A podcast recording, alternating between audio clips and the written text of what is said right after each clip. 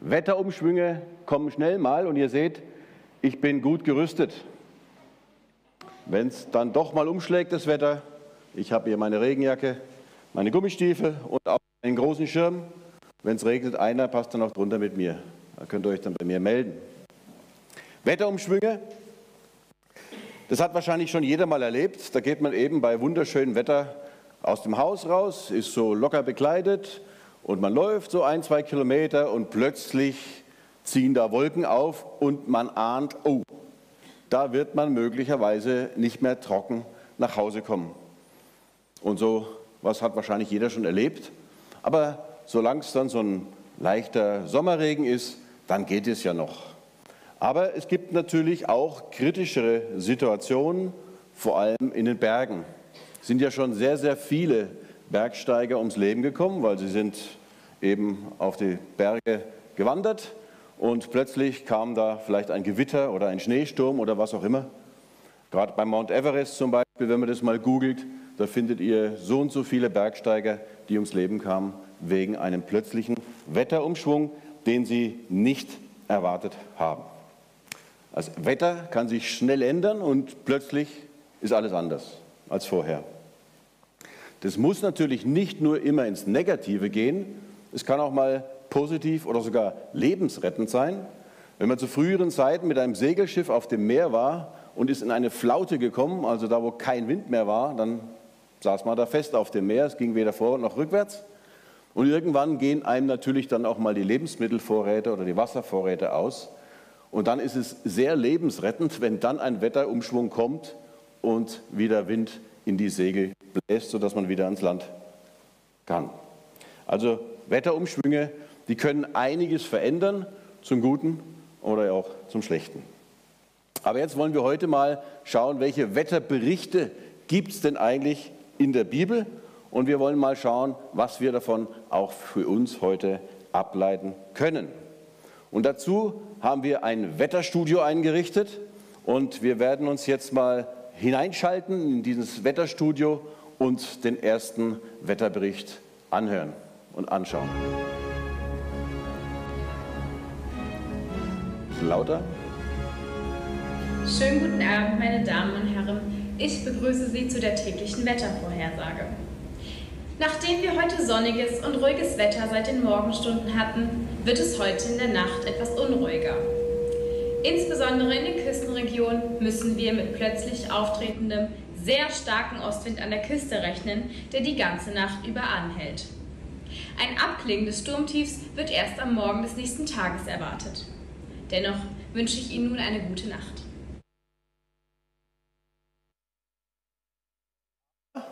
Äh, ihr habt diesen Wetterbericht gehört und der steht so in der Bibel.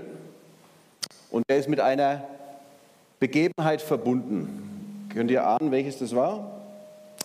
Es ist das Wetter, als das Volk Israel aus Ägypten ausgezogen ist und plötzlich vor dem Schilfmeer steht. Rechts und links sind Berge, vor ihnen ist das Meer, hinter ihnen ist das ägyptische Heer, äh, was ihnen nachjagt. Und wir schauen mal in der Bibel, wo wir sehen, wo dieser Wetterbericht steht. Und jetzt bitte einmal weiterklicken, genau. Dort steht, und der Herr redete mit Mose und sprach, rede zu den Israeliten und sprich, dass sie umkehren und sich lagern vor Pihari, Rot und äh, zwischen Migdol und dem Meer, vor vor Baal Zephon, diesen gegenüber sollt ihr euch lagern am Meer. Der Pharao aber wird sagen von den Israeliten, ha, sie haben sich verirrt und die Wüste hat sie eingeschlossen. Man muss sich das so vorstellen, diese Ortschaften, die kann man historisch einigermaßen äh, nachvollziehen, wo das wahrscheinlich war. Und es war ein, äh, eine Bergkette links und rechts, relativ schmales Tal und die Israeliten sind da kilometerweit gelaufen und dieses Tal endet vor diesem Schilfmeer. Also links und rechts konnte man nicht weg. Vorne ist eben dieses Meer und hinten kamen die äh, Ägypter. Das heißt, die Juden, äh, damals die Israeliten waren in einer komplett aussichtslosen Lage, aber dann kam der Wetterumschwung. Und den schauen wir uns jetzt auch mal an. Das hier funktioniert leider nicht hier bei meinen. Nein, nein, wieder zurück bitte. Äh, die Geht nicht, ich lese es. Also, äh, als nun Mose seine Hand über das Meer reckte, ließ es der Herr zurückweichen durch einen starken Ostwind die ganze Nacht und machte das Meer trocken und die Wasser teilten sich. Jetzt ist es so, ein zurückweichendes Meer nachts zu sehen, ist ja auch nicht so ganz einfach. Wer schon mal oben am Wattenmeer war, kann sich das vielleicht vorstellen. Also wenn es dunkel ist, dann weiß man nicht, ist das Meer da oder ist es schon weg. Und die hatten ja nicht damit gerechnet, dass das Meer weggeht. Ja. Aber nachts zu sehen ist es schwieriger. Aber Gott hatte auch da eine Lösung. Äh, und zwar sagt er hier, und die Wolkensäule vor ihnen erhob sich und trat hinter sie und kam zwischen das Heer der Ägypter und das Heer Israels. Und dort war die Wolke finster bei den Ägyptern und sie war hell und erleuchtete die Nacht äh, bei den äh, Israeliten. Das heißt, die Heere kamen sich nicht näher, die ganze Nacht nicht. Die Ägypter hatten ja Wagen und Pferde und die Israeliten nicht, aber die einen hatten kein Licht, die anderen schon, also von daher hat sich die Distanz nicht verändert. Und dann gehen die Israeliten durch das Meer. Das kennen wir. Und dann kam wieder ein Wetterumschwung, äh, nämlich da reckte Mose seine Hand aus über das Meer und das Meer kam gegen Morgen äh, wieder in sein Bett. Offensichtlich war der Ostwind dann abgeflaut. Und die Ägypter flohen ihm entgegen, so stürzte der Herr sie ins Meer, also die Ägypter. Also, dieser Wetterumschwung hat die Israeliten gerettet. Aber wie haben sie sich wohl gefühlt in dem Moment, als sie in dieser Klemme saßen? Links und rechts die Berge, da vorne das Meer, hinten Ägypter. Sie haben dann extrem, waren extrem sauer auf Mose. Sie haben gesagt, warum hast du uns aus Ägypten geführt? Da war es zwar auch nicht gut, aber besser als jetzt. Jetzt meucheln die uns wahrscheinlich demnächst ab. Wir kommen hier nicht weiter. Warum sind wir überhaupt aus Ägypten rausgegangen? Sie hatten Todesangst. Und dann kommt auch noch in diesem ganzen Stress, sage ich jetzt mal, ein extrem starker Sturm, der Ostwind. Vermutlich haben die dann auf dieses Mistwetter geschimpft. Jetzt wir, stecken wir schon so in der Klemme dann gibt es noch dieses elende Wetter mit diesem Sturm. Aber dann sehen Sie, was dieser Sturm macht. Er teilt das Meer. Und plötzlich wird ein Weg sichtbar, ein Weg, der sie retten kann. Und sie gehen diesen Weg und werden auch gerettet. Die Frage ist, was können wir jetzt da aus dieser Geschichte mitnehmen für uns? Vielleicht kann uns dieser Bericht auch Trost sein, wenn wir uns selber in einer scheinbar völlig aussichtslosen Situation sehen. Alles ist schon schlimm. Und vielleicht sind wir auch in dieser Situation reingekommen, weil wir in der Vergangenheit irgendeine Entscheidung getroffen haben, die uns jetzt in diese Situation gebracht hat, so wie bei den Israeliten, als die dann eben ausgezogen sind. Und dann kommt auch noch ein Sturm mitten in unsere Nacht. Aber dann, denke ich, können wir scha schauen, gibt es in diesem Sturm nicht plötzlich einen Weg, der sich sozusagen im Lichtschein Gottes auftut, der völlig überraschend war und der eigentlich überhaupt nicht vorhersehbar war. Und wenn sich dann so ein Weg abzeichnet, dann wage es ihn auch zu gehen. Es war für die Ägypter wahrscheinlich, äh, für die Israeliten auch nicht so einfach zu sagen, uh, das Meer ist weg, aber trauen wir uns tatsächlich diesen Weg zu gehen oder kommt es gleich wieder zurück, bevor wir drüben sind? Also wenn sich ein Weg abzeichnet, dann wage es ihn auch zu gehen. Also wenn du dich heute in, zum Beispiel in so einer Situation befindest, dann bete um sein Licht, dass du diesen Weg sehen kannst, den Gott für dich im Sturm vielleicht bereitet hat, auch um den Mut, ihn dann auch zu gehen. Denn Gott ist ein Gott, der dich sieht, das sehen wir auch in der Jahreslosung, die über diesem Jahr eben steht. Gott ist das Auge auch im Sturm schalten wir mal zum nächsten Wetterbericht, Wetterbericht Nummer 2. Wir schauen wieder ins Studio. Ich begrüße Sie wieder aus dem Wetterstudio. Die nächsten Tage werden wir leider kein Wetter haben, das zu Ausflügen in sommerlicher Kleidung einlädt. Es sind eher Gummistiefel und Regenjacken angesagt. Es gibt eine Unwetterwarnung aufgrund eines ausgedehnten und sehr stabilen Tiefdruckgebietes, in dessen Folge es zu starken Regenfällen kommen wird, die wochenlang anhalten werden. Überschwemmungen sind zu erwarten. Der Wetterdienst empfiehlt, dass Vorkehrungen getroffen werden, um sich vor möglichen Hochwasserschäden zu schützen. Soweit von meiner Seite. Ich wünsche Ihnen dennoch, dass Sie nicht im Regen stehen werden. Auf Wiedersehen. Ja. Wo steht dieser Wetterbericht? Noah, genau. Im 1. Mose, es geht um Noah. Wir schauen, was der Wetterbericht in der Bibel tatsächlich sagt. Steht im 1. Mose Kapitel 6. Denn siehe, ich will eine Sintflut kommen lassen auf Erden, zu verderben alles Fleisch, darin äh, der Odem oder der Atem des Lebens ist, unter dem Himmel. Alles, was auf Erden ist, soll untergehen. Und Noah, was macht der? Der bereitet sich ganz vorbildlich auf das kommende Unwetter vor. Er stapelt keine Sandsäcke, sondern er baut auf Anraten und Anleitung sozusagen der göttlichen Wetter, Katastrophen, Wetterschutzbehörde äh, eine Arche. Die Wettervorhersage war dann auch tatsächlich sehr korrekt und deswegen lesen wir auch im 1. Mose weiter. Und die Sintflut war dann 40 Tage auf Erden und die Wasser wuchsen und hoben die Arche auf und trugen sie empor über die Erde und die Wasser nahmen überhand und wuchsen sehr auf Erden und die Arche fuhr auf dem Wasser. 15 Ellen hoch gingen die Wasser über die Berge, sodass sie ganz bedeckt wurden. Da ging alles Fleisch unter das sich auf Erden regte, an Vögeln, an Vieh, an wildem Getier und an allem, was da wimmelte auf Erden und alle Menschen. Alles, was Odem des Lebens hatte, auf dem Trockenen, das starb. Also das war wirklich ein schlimmes Unwetter, ein verheerendes Wetter im wahrsten Sinne des Wortes. Und vielleicht hat Noah damals auch gesagt, Mann, man merkt jetzt schon den Klimawandel, äh, ist ganz schlimm. Und vielleicht hat er sogar ein bisschen recht damit gehabt, denn es gibt nämlich eine Theorie, ähm, dass möglicherweise eine riesengroße Dampfschicht, Wasserdampfschicht um den ganzen Globus war, die dann abgeregnet hat. Ähm, man kann diese Theorie gut finden. Ich finde sie ganz äh, plausibel eventuell, äh, weil wir sehen nämlich, wie alt waren die Menschen vor der Sintflut und wie alt waren sie nach der Sintflut. Der Noah, der war, als die Sintflut kam, 650 Jahre schon alt und starb erst, als er 950 Jahre alt war. Und nach der Sintflut ging das Lebensalter der Menschen rapide runter. Also Abraham wurde nur noch 175 Jahre alt und es ging dann immer weiter runter. So. Und es könnte daran gelegen haben, dass eben diese Weltraumstrahlung vor der Sintflut nicht so stark auf die Erde kam, weil eben diese Dampfschicht da war. Und Weltraumstrahlung oder generell Strahlung lässt ja Zellen altern. Und äh, vielleicht war das ein Grund. Wer weiß.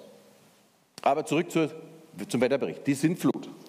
Die Sintflut tötete alles Leben, mit Ausnahme des Lebens, was sich in der Arche befand. Also es war ein fataler Wetterumschwung für fast alle Menschen. Aber was hat diejenigen eigentlich ausgezeichnet, eben die gerettet wurden? Sie haben auf Gott gehört. Sie haben darauf vertraut, dass Gott einen Weg hat der sie retten wird. Auch wenn dieser Weg völlig verrückt erschien, und es hat Noah wahrscheinlich relativ viel Spott eingebracht, von den Nachbarn sozusagen, da baut sich einer ein Schiff im Garten. Ein riesiges Schiff zudem noch, auf dem trockenen Land. Nur weil es Gott ihm angeblich gesagt hat. Das ist ja lächerlich. Ja, aber was sagt uns der Wetterbericht für uns heute? Naja, er gibt uns schon einiges zu bedenken. Denn wir alle werden irgendwann sterben. Und irgendwann kommt dieser Wetterumschwung in unser Leben. Und da ist keiner davon ausgenommen. Die Frage ist dann aber, sitzen wir, äh, ob wir in einem Rettungsboot sozusagen sitzen oder nicht. Heute geht es allerdings weniger darum, äh, ob wir uns ein Schiff aus Holz in unserem Garten gebaut haben, sondern es geht darum, ob wir im selben Boot sitzen wie Jesus. Jesus eine Konstruktion aus Holz gebraucht und verwendet, um uns zu retten. Äh, kein, kein Boot oder keine Arche aus Holz, sondern ein Kreuz aus Holz.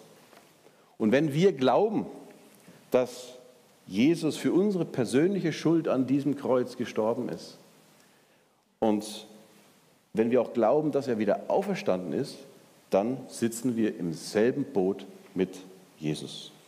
Und dann werden wir auch, so wie der Noah, lebend aus diesem letzten Wetterumschwung unseres irdischen Lebens herauskommen.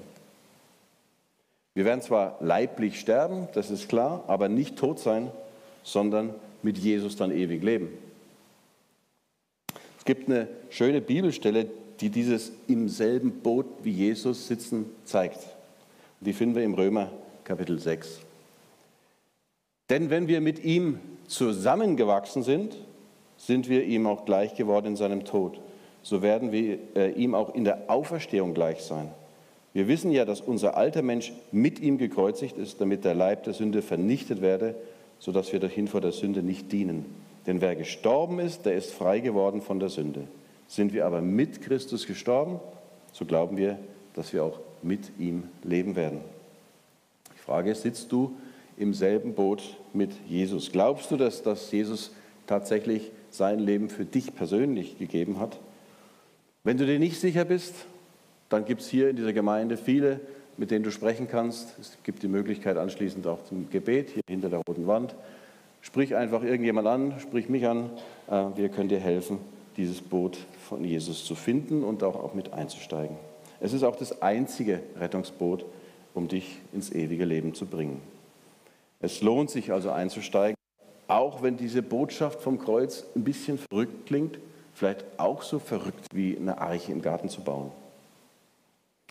Und auch da hat uns der Paulus schon äh, einen Bibelvers mitgegeben. Er sagt nämlich, wisst ihr, das Wort vom Kreuz ist eine Torheit denen, die verloren werden.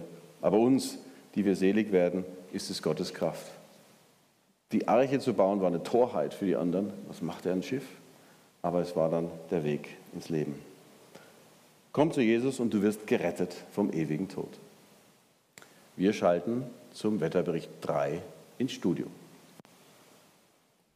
Einen schönen guten Tag, meine Damen und Herren. Ich begrüße Sie hier aus dem Wetterstudio des Nahen Ostens. Klimawandel ist in aller Munde, insbesondere dann, wenn es extreme Wettersituationen gibt. So eine Wetterlage steht uns leider bevor. In den nächsten Stunden erreicht uns ein sehr stabiles Hochdruckgebiet. Es wird wolkenlos und sonnig mit Höchsttemperaturen über 40 Grad Celsius. Ab den Morgenstunden erwarten wir dann trockenen und heißen Wind, bekannt als Scirocco aus östlicher Richtung. Der Gesundheitsdienst empfiehlt nicht nur älteren Menschen, die direkte Sonneneinstrahlung zu vermeiden und Schatten aufzusuchen. In diesem Sinne wünsche ich Ihnen, dass Sie einen schattigen Platz finden, Sonnenhüte und genug kühle Getränke zu Hause haben. Bis zum nächsten Mal. Auf Wiedersehen. Wo kommt dieser Wetterbericht vor in der Bibel? Jona. Jona. Genau, kurze Wetterkunde, aber vorweg, dieser Scirocco, der steht natürlich so als Scirocco drin, aber das bei großer Wahrscheinlichkeit war es der Scirocco. Das ist ein sehr, sehr heißer und sehr trockener Wüstenwind, der zweimal im Jahr im Nahen Osten an gewissen Stellen auftritt. Und zwar im Frühjahr und im Herbst bei der Wetterumstellung. Und der ist meistens mit einem Sandsturm verbunden. Und die Temperatur von diesem äh, Wind, der ist, ist wirklich über 40 Grad und die Luftfeuchtigkeit ist extrem niedrig mit 10 bis 20 Prozent. Und für die Menschen, die auch das heute noch erleben, ist es eine extrem belastende äh, Wettersituation, äh, die dort kommt. Und der Sand und der ganze Staub, die machen das Atmen schwer. Dann diese Hitze und diese Trockenheit belasten natürlich den Kreislauf ganz enorm. Und diese Wettersituation, die finden wir eben in der Geschichte von Jona. Jona hatte gerade eine Botschaft an die Stadt Ninive gebracht. Äh, die sollen sich doch jetzt bitte bekehren von ihren ganzen üblen Sachen, die sie da gemacht haben. Und er hat eine Botschaft gebracht und dann heraus aus der Stadt, baut sich eine Hütte, setzt sich hin, schaut auf die Stadt und wartet jetzt drauf, was Gott mit dieser Stadt macht, dass er die jetzt vernichtet. Hat er wieder weniger Schatten oder keinen mehr. Jona war stinkesauer auf Gott, und war total verzweifelt, weil Gott hat auch die Stadt nicht vernichtet, was er doch so erwartet hatte. Jona, der wollte nur noch sterben. Alles in der Geschichte, das lief nicht so, wie er sich das eigentlich gedacht hatte. Und Jona fällt in eine tiefe Depression. Und aus dieser Episode an diesem Rizinusstrauch wird eigentlich klar, was eines der Probleme des Jona war. Jona steht zwar im Dienst Gottes, aber ihm fehlt die Liebe zu den Menschen. Er hätte gern gesehen, wie Gott diese alle vernichtet. Jona führt zwar aus, was Gott wollte, ist aber nicht mit dem Herzen Gottes äh, eigentlich bei der Sache. Es ist sein hartes Herz, was ihn dann auch in diese Depression stürzt, weil es eben nicht nach seinem Willen geht. Und dann kommt auch noch diese fürchterliche äußere Bedingung dazu, dieser brutale heiße Wind. Jona ist fertig mit sich, mit Gott und der Welt. Was können wir aus diesem Wetterbericht rausnehmen für uns? Wenn wir einen Dienst für Gott tun, dann lasst uns erstens prüfen, ob wir diesen Dienst auch mit dem Herzen Gottes tun, mit der, mit der Liebe zu den Menschen und uns auch zweitens frei machen, ein bestimmtes Ergebnis erreichen zu wollen. Wir sind für den Dienst zuständig, nicht für das Ergebnis. Also wenn wir hier zum Beispiel predigen, dann bin ich für die Predigt zuständig, aber ich bin nicht verantwortlich dafür, was die Predigt mit euch macht. Das kann Gott machen. Das ist Gottes Sache. Und ob jemand zum Glauben findet oder nicht, das ist nicht die Pflicht eines Christen, das geht gar nicht. Aber wir sollen das Gute, die, gute, die gute Botschaft eben äh, verkündigen. Also wir sind für den Dienst zuständig, nicht für das Ergebnis, aber für den Dienst, der soll mit dem Herzen Gottes geschehen. Vielleicht lässt Gott so manche Rizinussträucher in unseres Lebens plötzlich verdorren und uns einen Sturm erleben. Und das in einem Moment, wo wir doch dachten, wir sind doch voll im Dienst Gottes. Vielleicht dürfen wir dann daran denken, dass es vielleicht daran liegt, dass Gott uns etwas zu sagen hat und uns eine Korrektur geben will in dem Dienst oder in der zugrunde liegenden Herzenshaltung. Wir schalten wieder in unser Wetterstudio zum Wetterbericht Nummer 4. Guten Abend, meine Damen und Herren. Ich begrüße Sie zur heutigen Wettervorhersage, heute aus unserem Studio am See. Obwohl wir sehr mildes Wetter erwarten, hat der Erdbebenwarndienst jedoch für die Uferregion und den Schifffahrtsverkehr eine Wetterwarnung herausgegeben. Bodensensoren des Erdbebenzentrums haben Hinweise darauf ergeben, dass es zu einem Seebeben kommen könnte. Es besteht somit Tsunami-Gefahr, gefolgt von hohem Wellengang. Es wird von Bootstouren daher dringend abgeraten. Soweit die Meldungen für heute. Ich wünsche Ihnen eine gute Nacht. Steht das? Jesus mit den Jüngern auf dem See. Wir lesen mal. Matthäus 8. Und er stieg in das Boot und seine Jünger folgten ihm. Und siehe, da geschah ein großes Beben im Meer, also ein Seebeben, sodass das Boot von den Wellen bedeckt wurde. Er aber schlief, also Jesus schlief. Und sie traten zu ihm, weckten ihn auf und sprachen: Herr, hilf, wir verderben. Da sagte er zu ihnen: ah, Ihr Kleingläubigen, warum seid ihr so furchtsam? Und stand auf und bedrohte den Wind und das Meer und es ward eine große Stille. Die Menschen aber wunderten sich und sprachen, was ist das für ein Mann, dass ihm Wind und Meer gehorsam sind? Jesus steigt also in ein Boot, um auf das andere Ufer des Sees Genezareth zu fahren und seine Jünger, die steigen mit ihm ins Boot.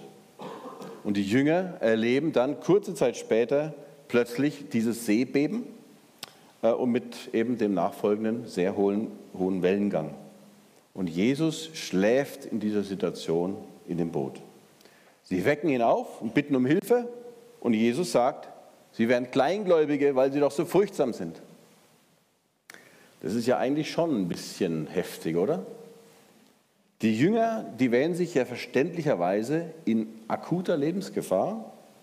Und was machen sie? Sie wenden sich an Jesus. Das ist doch ganz normal eigentlich, oder? Wieso sind sie denn eigentlich dann kleingläubig? Sie bitten doch Jesus um Hilfe, weil sie offenbar glauben, dass Jesus irgendwie was tun kann. Das ist doch eigentlich Glaube, oder? Jein. Denn einerseits hoffen sie, dass Jesus ihnen hilft, aber andererseits haben sie auch extrem Angst und ziehen eigentlich schon das Fazit, siehe, wir verderben.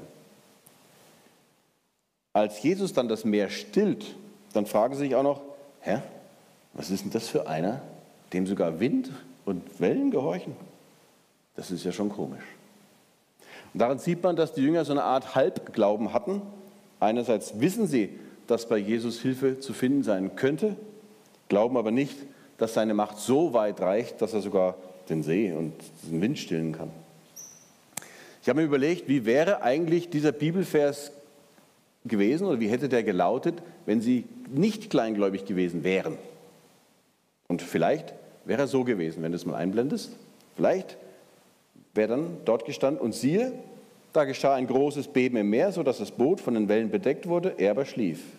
Und sie traten zu ihm, weckten ihn aber nicht auf und sprachen, seht, er schläft. Aber solange der Herr bei uns ist, wird uns nichts geschehen. Jesus aber wachte auf und sprach, euer Glaube hat euch gerettet. Und stand auf und bedrohte den Wind und das Meer und es ward eine große Stille. Die Menschen aber waren dankbar und sprachen, ha, wir wussten, dass du der Mann bist, dem auch Wind und Meer gehorsam sind. Dann hätte er wahrscheinlich gesagt, ihr seid keine Kleingläubigen. Ähm, vielleicht wäre es dann so gewesen. Was können wir mitnehmen aus der Geschichte? Erstens, auch in der Nachfolge mit Jesus werden wir Seebeben erleben, die zu Lebensangst führen können, zu Sorgen, was auch immer. Zweitens, selbst wenn wir Jesus nicht aktiv erleben und er scheinbar schläft, dürfen wir wissen, dass er da ist. Er ist immer mit uns im Boot. Und drittens, es gibt keine Situation, die er nicht beherrschen könnte. Seine Macht ist groß, groß genug auch für unser Problem. Und ich weiß, dass das leicht zu sagen ist. Ich kann das jetzt zum Beispiel leicht sagen, weil ich nicht in so einer Situation bin. Wenn ihr aber in so einer Situation seid, dann könntet ihr sagen, ja, es ist leicht gesagt. Was habe ich denn jetzt? Meine Situation ist aussichtslos, was auch immer das Problem ist. Was soll denn da sein? Aber dann, gerade dann kann uns dieses Wort ein Trost sein, Gott ist da, auch wenn er scheinbar schläft und er hat es im Griff. Wir gehen jetzt ein letztes Mal ins Wetterstudio, der Wetterbericht Nummer 5. Tag, liebe Zuschauer, hier ist wieder Ihre Wetterfee. Leider kann ich wiederum nicht mit guten Wetternachrichten aufwarten. Wir erwarten eine extreme Wetterlage mit Orkan und diesmal sogar begleitet von einer Erdbebenwarnung. Aufgrund der langen Trockenperiode, die wir hinter uns haben, ist zudem auch die Gefahr von Waldbränden sehr groß. Nachdem dieses Sturmtief durchgezogen ist, erwarten wir dann aber am späteren Nachmittag eine Wetterberuhigung und den Wind nur noch als leichte Brise. Meine Empfehlung, bleiben Sie im Haus und kommen Sie erst wieder raus, wenn das Wetter sich beruhigt hat. Auf Wiedersehen.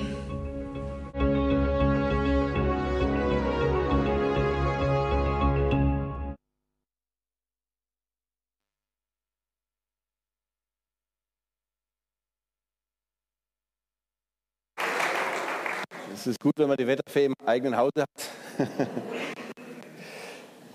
ja, wo steht denn dieser äh, Wetterbericht? Wer weiß es? Da geht es um Elia. Ich lese, der Herr sprach, ähm, Moment, nein, ich muss wieder zurück. Ja, doch, richtig. Der Herr sprach, geh heraus und tritt hinauf auf den Berg vor den Herrn und siehe, der Herr ging vorüber. Also er hat es zum Elia gesprochen. Und ein großer, starker Wind, der die Berge zerriss und die Felsen zerbrach, kam vor den Herrn. Der Herr aber war nicht im Winde. Nach dem Wind kam ein Erdbeben, aber der Herr war nicht im Erdbeben. Und nach dem Erdbeben kam ein Feuer, aber der Herr war nicht im Feuer. Und nach dem Feuer kam ein stilles, sanftes Sausen. Und als Elia das hörte, verhüllte er sein Antlitz mit seinem Mantel und ging hinaus und trat in den Eingang der Höhle. Und siehe, da kam eine Stimme zu ihm und sprach, hey, was hast du hier zu tun, Elia? Man muss wissen, der Elia, der hatte vorher einige Baal-Propheten getötet. Ähm, und die, äh, wer war es? Die Isabel, genau, die war die Königin damals und die fand es nicht so cool, dass sie da ihre Propheten, dass er ihre Propheten getötet hat und trachtete ihm nach dem Leben und ist abgehauen. Und äh, Gott hat gesagt, geh zum Berg Horeb, auf den Berg Horeb. Er geht dahin, aber geht in die Höhle und bleibt da drin auch und ist dann auch depressiv und alles Mögliche. Äh, aber dann gab es eben diesen Wetterbericht und äh, plötzlich spricht Gott zu ihm in dem leichten Sausen, hey, was machst du eigentlich hier, Elia?